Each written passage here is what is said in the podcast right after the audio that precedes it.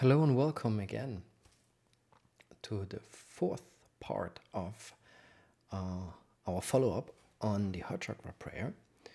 Uh, in case you were new uh, to this video series, there's a description. In the description, there's a link to the original video, which is a little prayer I once found probably in a yoga book tradition, and I don't really remember um, where it came from. So it's not something I made up by myself. Uh, it's rather something I found. And um, I found it really useful in terms of self care, starting with compassion right here with this sentient being and um, helping yourself and reminding yourself on being kind and gentle with yourself. Why is this important? Because over the years, um, I saw that uh, a lot of people, and myself too, we are not really good in being gentle and kind with ourselves. We can do this for others uh, quite well often you know but when it comes to ourselves we have a little blind spot sometimes. So if you go through a period where you feel down and i don't know you know you don't feel well and you feel like it's the relationship with yourself is not so good. So this is something that might be able to help you. Just if you honestly practice that remind yourself in the morning and in the afternoon or before you go to bed maybe you can say this little prayer and you know add a little meditation practice to it and it might help you. So in the beginning of each session i'm going to read this little prayer and then i move on to uh, the line where we are and explore a little bit on the meaning of it. Here goes. I accept I'm sorry, I love and accept myself as I am. Again, I love and accept myself as I am. I let go of my past, forgive myself and others who have hurt me. I no longer hold crutches and trust the universe is guiding me to the right people I need in my life. I am open with my feelings in all relationships. I willingly release all fears, concerns, and worries about giving and receiving love.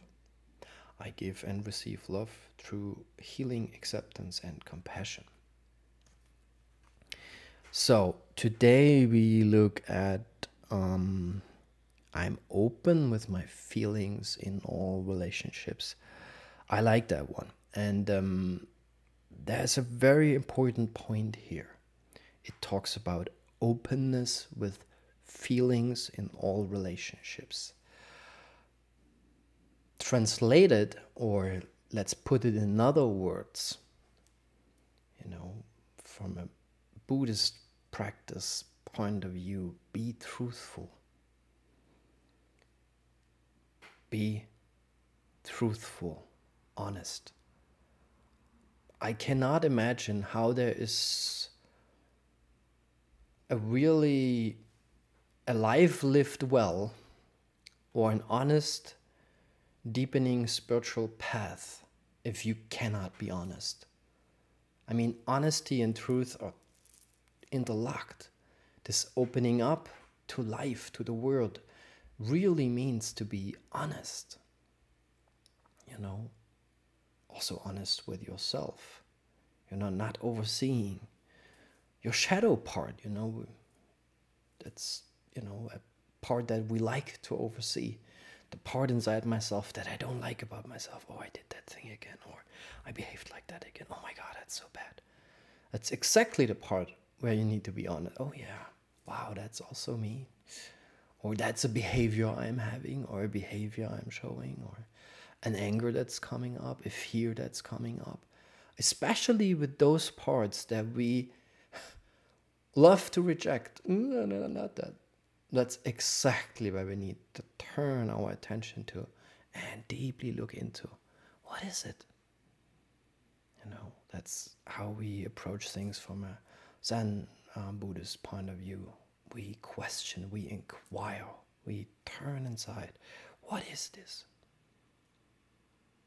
Not analyzing it in our head, but bringing it into our awareness or turning our awareness to this, whatever it is, and questioning what is it? And we leave it there. We don't try to bring up an answer from our head.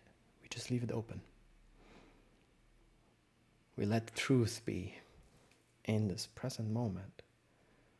We let it be. Don't know. You know, and um, this is something we can carry in our relationships.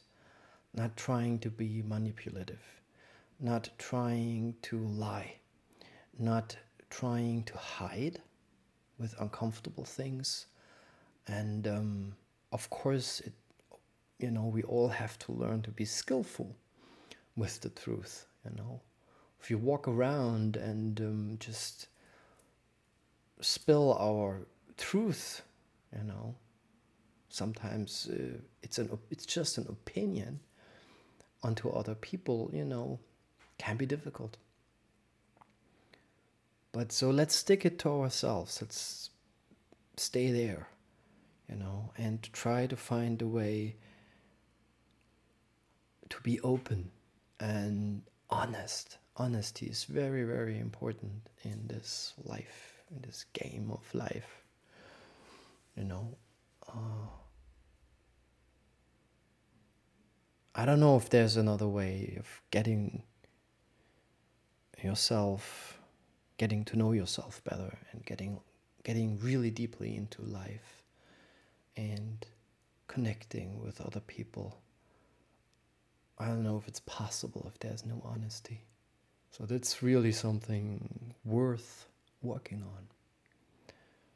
Being open with whatever you feel and trying to find skillful ways of expressing that. You know, not being blocked by the fear of rejection, the fear of not being accepted because of what you feel, you know. But the most important part is to first see it for yourself, you know. We don't have to spill out everything right at that moment, you know. But if we over time see that certain kind of patterns reappear, reappear, we have to have a closer look at them. You know, why is a sudden uh, certain situation making me angry or pissed off? What is it?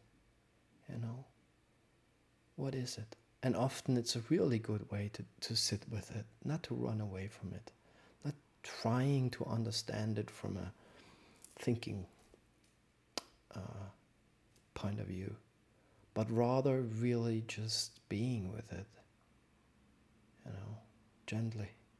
Oh, I'm angry. Or even a better expression, that noticing anger. You know, you don't even have to make the words you if you're aware of yourself and you get to know yourself better, you understand that. Oh, anger. But you don't even have to say the words inside of yourself. Know, it's more.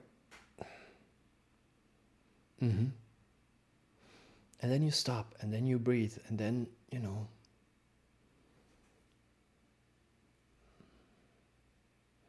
So try that. I like that line. It's a very important reminder. Being open with my feelings in all relationships. You know. You could also say, walk through life with honesty, utmost honesty. Don't be afraid. You know, don't be afraid of the truth. I know it says in the Bible somewhere the truth will set you free. That's true from a spiritual point of view. You know, but you have to be willing to encounter it. And you have to be willing to be guided by life. Not by your thinking, not by my idea about my life, my goals, my plans. No, there's a bigger picture going on.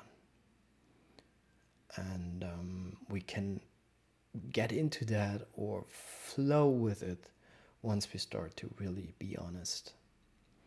Okay, so that's it for today. Uh, I hope you're doing well and um, bye bye.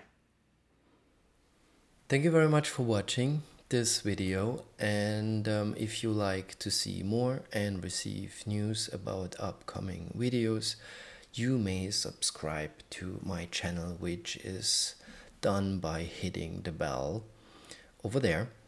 And um, thank you very much. You know i appreciate it and um, i hope you have a good day. Bye bye